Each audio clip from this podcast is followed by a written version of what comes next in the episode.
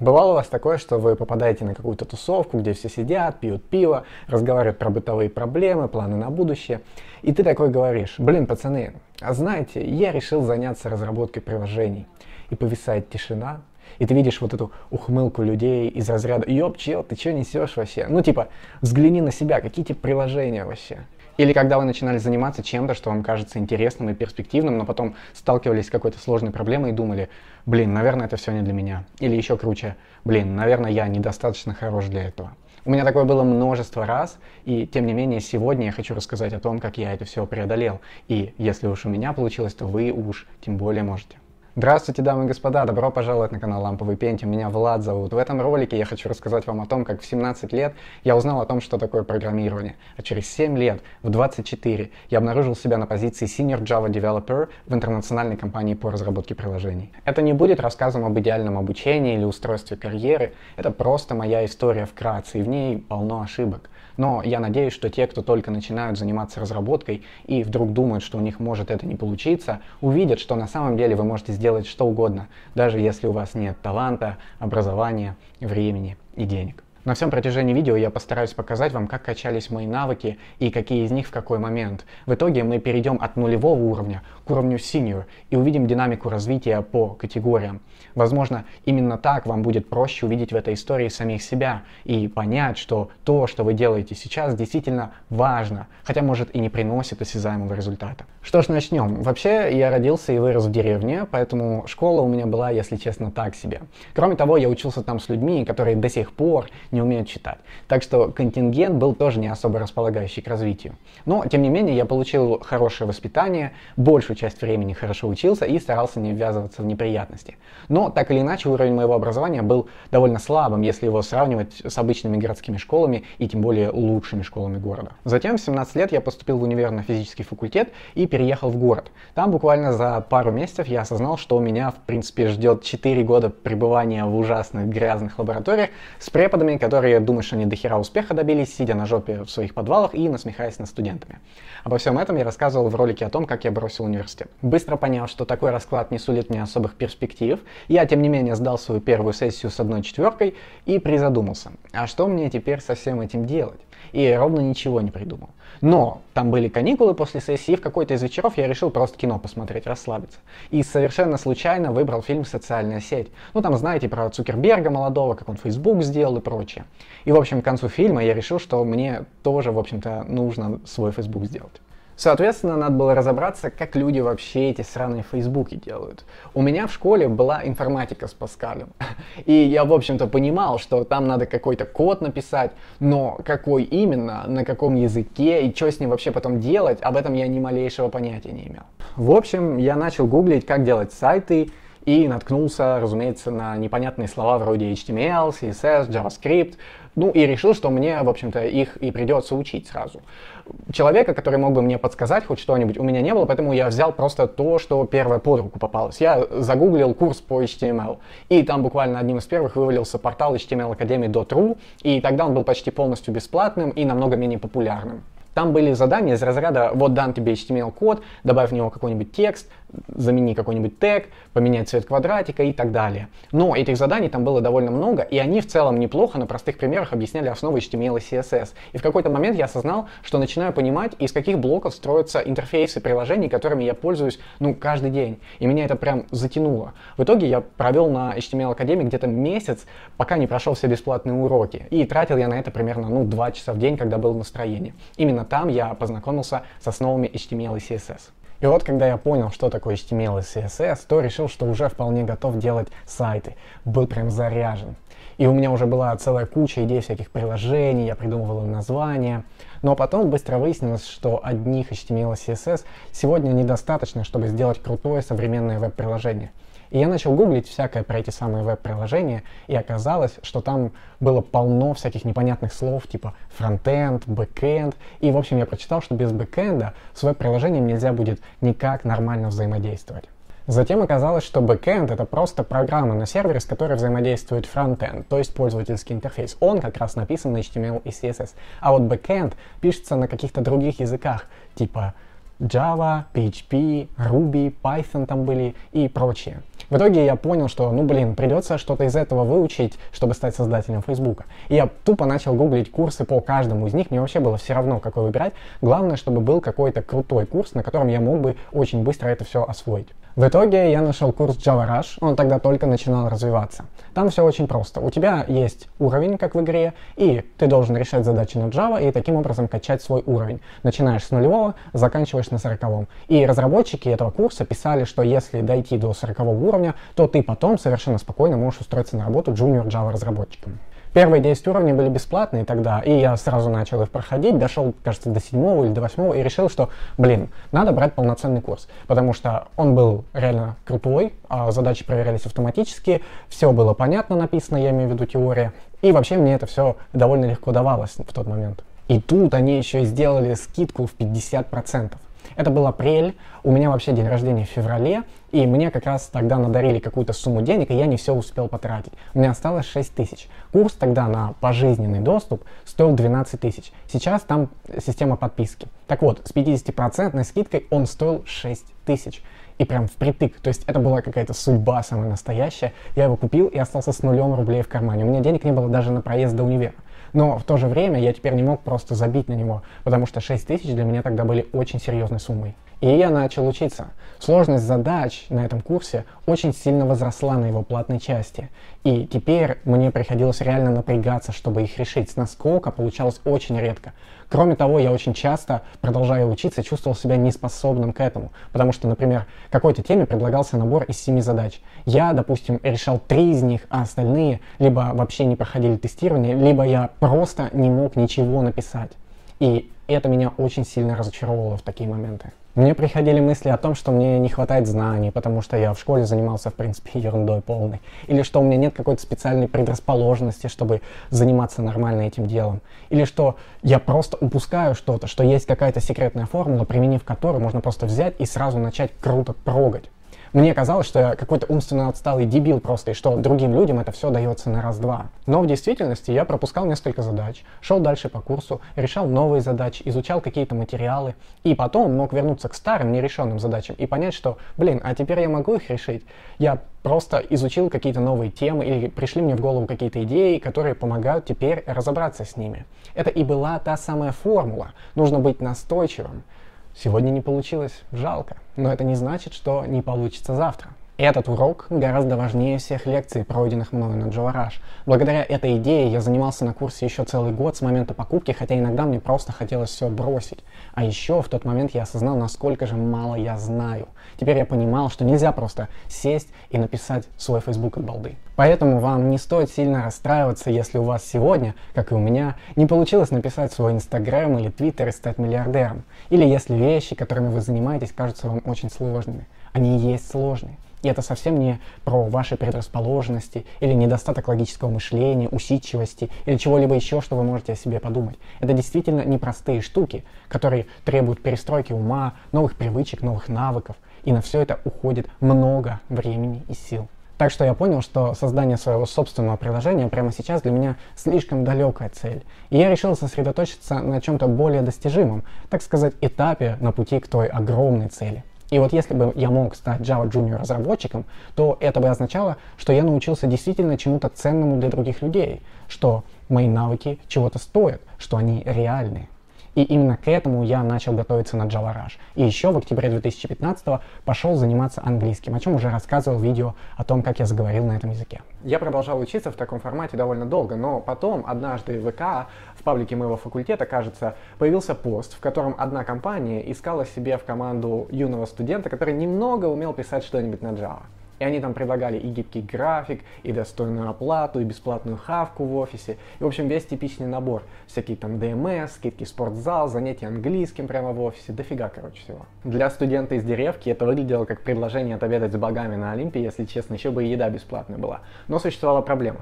На тот момент я прошел всего 28, кажется, уровней из 40 на Java что означало, уровень моей подготовки был гораздо ниже ожидаемого. Кроме того, уровень английского у меня на тот момент был только elementary, а они, очевидно, требовали intermediate. Тем не менее, я подумал и решил, эх, ну, была не была, и написал им. Отправил свое чмошное совершенное резюме, в котором, ну, настолько мне нечего было про себя написать, что там была графа книги, которые я прочитал под Java. Такой кринж, если честно, но, блин, реально нечего было туда написать, потому что я нигде не работал тогда, у меня не было никакого опыта, и особых навыков тоже не было, потому что я только начал учиться. Поэтому я был удивлен, когда они мне ответили, еще и прислали тестовое задание. Позиция, на которую я пытался попасть, называлась Junior QA Automation на Java, что для меня тогда значило, ну, совершенно ничего, я даже не разбирался. И задача поставила меня, очевидно, в тупик на тот момент.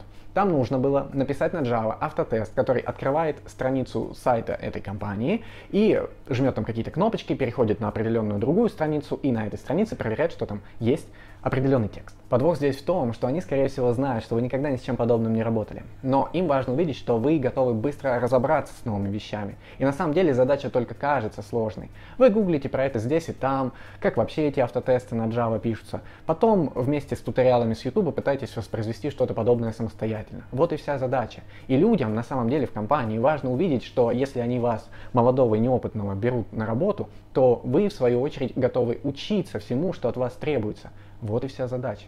И больше она про это, именно про обучение. В итоге я сделал это задание, наверное, где-то за пару дней, хотя сейчас написал бы такое за 20 минут и отправил. И они ответили мне в тот же день и сразу позвали на собеседование. И я такой подумал, блин, это реально происходит. Я иду на свое первое в жизни собеседование, да еще и сразу на позицию Java Junior. Конечно, я сразу побежал готовиться, гуглить потенциальные вопросы, все штудировать, всю теорию.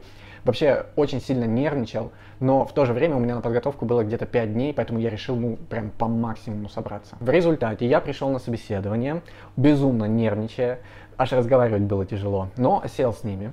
Меня собеседовали два опытных джависта, конечно, и, как я сейчас понимаю, это было, ну, наверное, самое классическое интервью на Java Junior из всех возможных. Меня погоняли по основам Java, и с горем пополам и некоторой долей удачи я ответил на большую часть вопросов.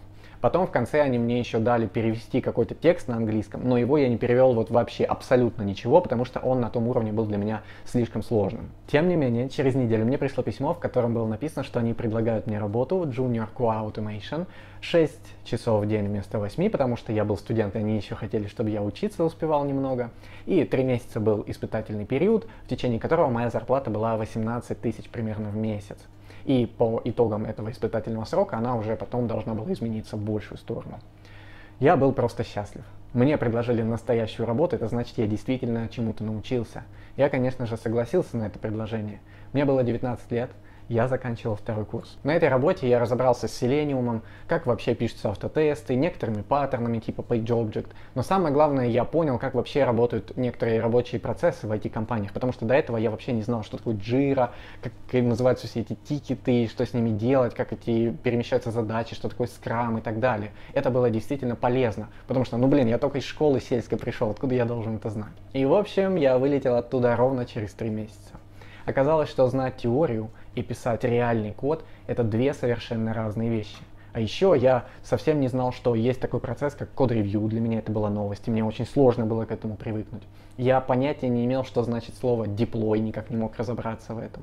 Плюс я боялся писать людям, задавать им вопросы, потому что они казались мне глупыми. Еще стрёмно было вообще там с людьми общаться, потому что они там были все таки взрослые, опытные, а я 19-летний студент, который вчера у себя в деревке пиво на скамейке пил, а сегодня сидит на созвоне в американской IT-компании и слушает о планах выхода на европейский рынок. Так что у меня были все проблемы, которые бывают у джуниор-разработчиков. И многие с ними справляются, а я не справился, и меня выкинули.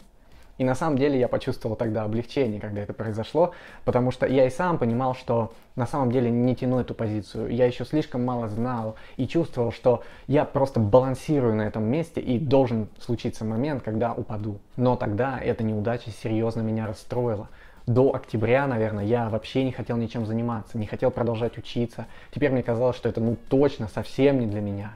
Я уже рассматривал другие варианты развития своей карьеры. Грузчиком там, официантом, кальянщиком. Ну, не знаю. Денег вообще не было тогда. Но примерно в начале октября я просто сел и подумал, ёп, чел, ты занимался этим всего полтора года. Люди тратят по 4 в универе, чтобы хотя бы чему-то научиться, и их взяли хоть на какую-то паршивую работу. И это привело меня к мысли, что, блин, наверное, мне не стоит быть таким суровым к себе, что я имею право на ошибку, и что мне просто нужно больше времени, больше возможностей, чтобы научиться чему-то. И в этот момент я решил впервые в жизни по-настоящему серьезно взяться за свое образование. Во-первых, мне было совершенно ясно, что я пока не могу проводить продуктивно 8-часовой рабочий день. Это именно то, что требуется от всех. Поэтому я составил себе учебный план, в котором каждый день у меня было 8 дел. На каждое дело отводился один час времени. Час делать задачи на Java час учить английский, час читать философию Java, час делать упражнения по SQL и так далее. Задачи могли повторяться, конечно. И я реально ставил себе таймер на телефоне и занимался делом, пока он не зазвенит, даже если меня уже тошнило просто. Каждый день по 8 часов.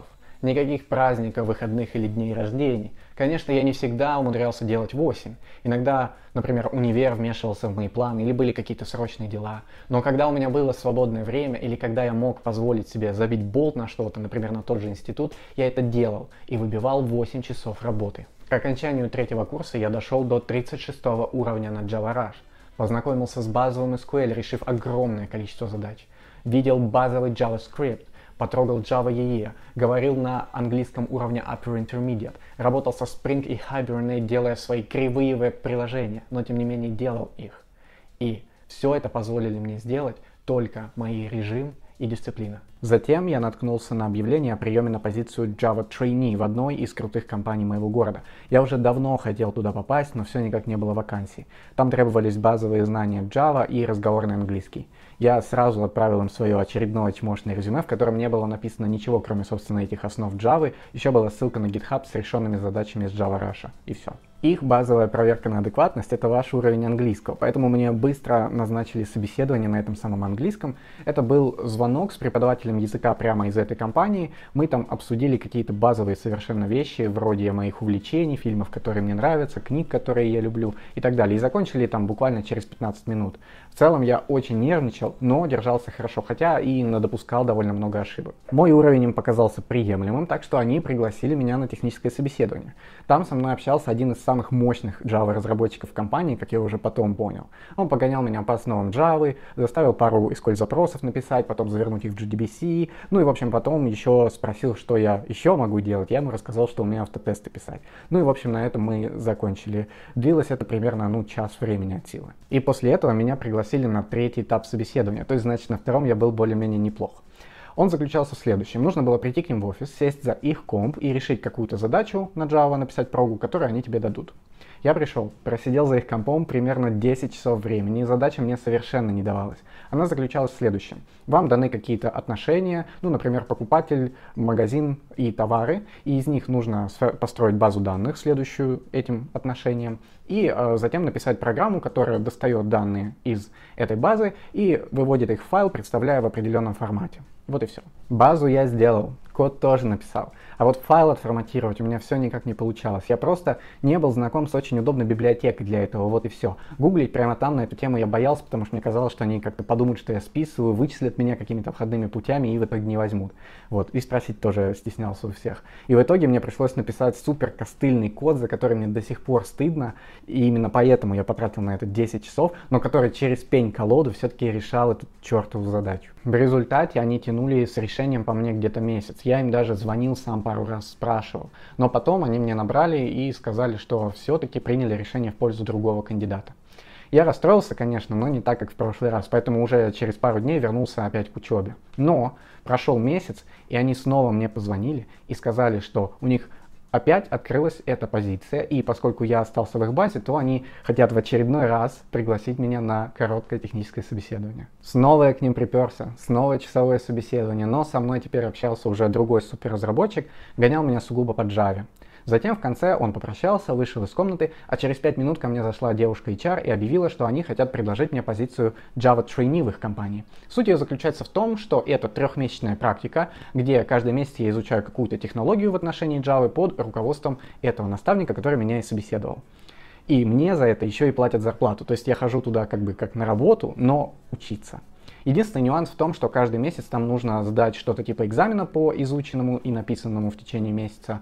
Если его не сдать, то вылетаешь буквально в следующий день. Тем не менее, я был просто счастлив. И вот я приступил к своей трехмесячной практике. В течение первого месяца моей работы с наставником мне нужно было получить базовую алгоритмическую подготовку, научиться писать профессиональный код на Java и сделать простенькое веб-приложение без использования сторонних фреймворков. То есть Java плюс Java EE плюс JDBC. Со мной занимался человек с 20-летним опытом разработки на Java, и я мог задавать ему сколь угодно много вопросов. И я хорошо помнил из предыдущего опыта, как карается боязнь их незадавания. Ты попросту вылетаешь. Поэтому я их все выписывал в течение своей работы на листок, чтобы потом, когда у нас с ним будет возможность пообщаться, ввалить ему все их один за другим. И все его ответы я также записывал прямо в тот момент, когда мы общались, чтобы ничего не забыть. Во второй месяц мне нужно было взять мое приложение с прошлого месяца и перевести его на Spring. На фронтенде там был сраный JSP, но так или иначе это было полезным опытом, потому что там все равно приходилось писать много CSS и JS, чтобы сделать из этого хоть что-то приглядное. Получилось все равно ужасно, но я усвоил множество базовых принципов дизайна интерфейсов, о которых говорил мне мой ментор тогда. А на третьем месяце мне нужно было добавить в мое приложение Hibernate и весь фронтенд переписать на AngularJS. Кроме того, в конце этого месяца мое приложение должно было быть презентовано целой группе разработчиков и HR, которые в итоге и принимали решение о том, заключать ли со мной полноценный контракт и я пахал. Ангуляра я до этого в глаза вообще никогда не видел, я даже не знал, что такое слово есть, что это такое вообще.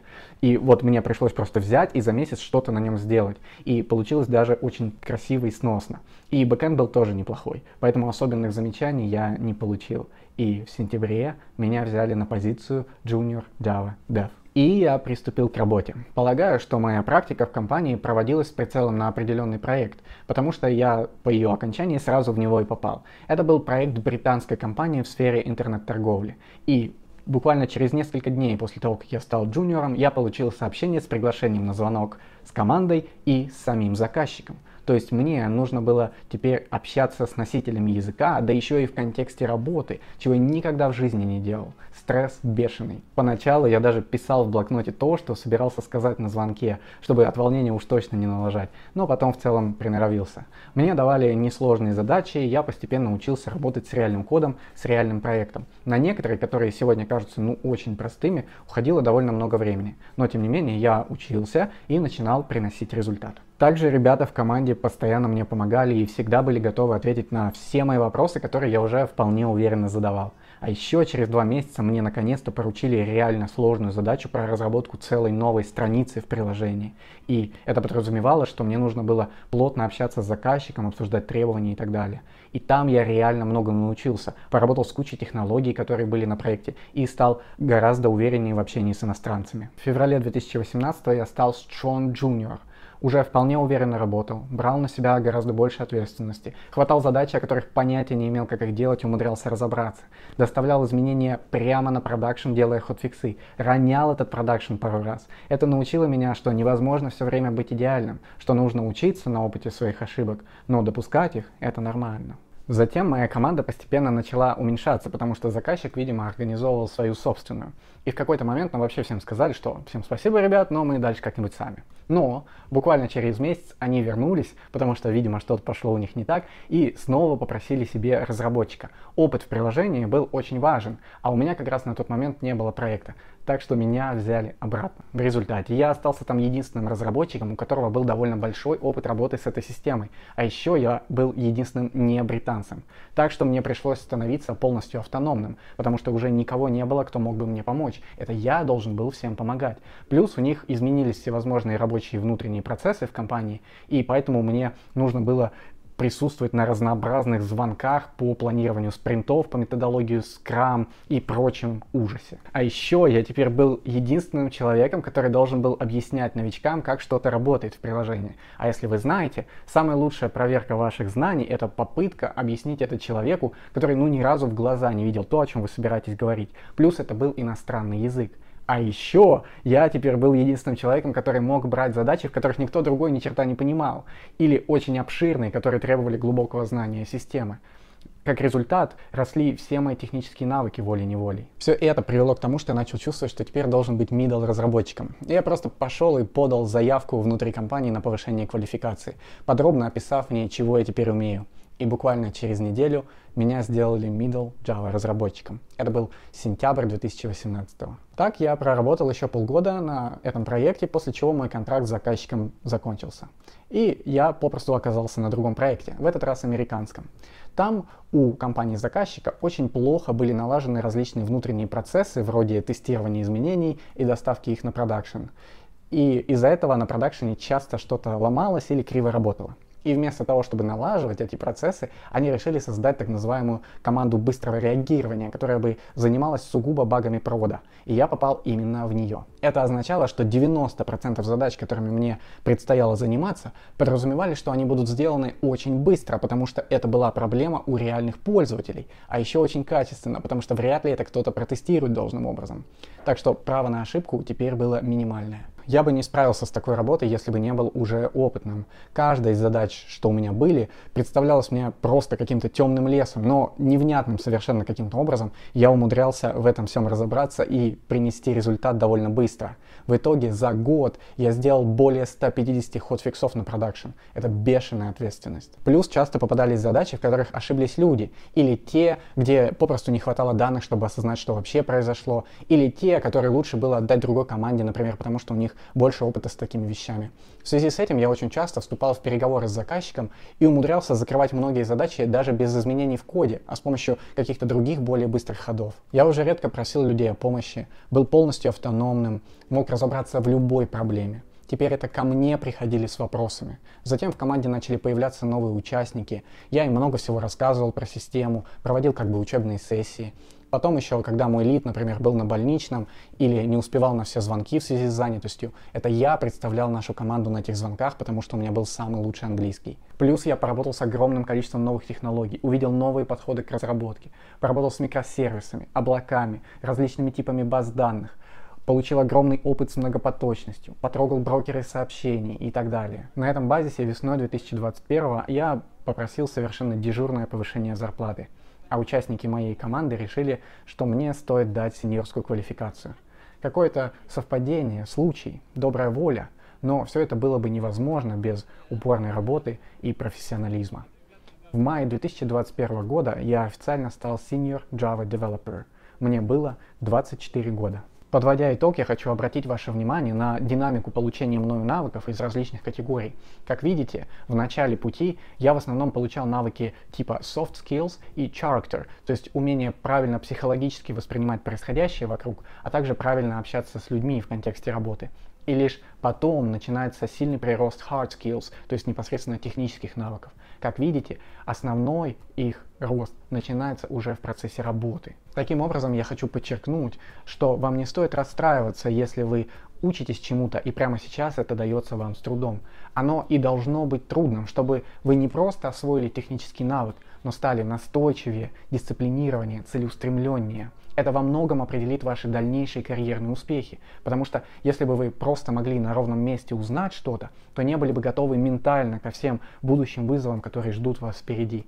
Поэтому начальные трудности – это очень важная часть пути. На этом все. Я надеюсь, что это видео было очень ценным для вас. Если это так, то, пожалуйста, поставьте лайк этому ролику и подпишитесь на канал. Я надеюсь увидеться с вами в будущих видео.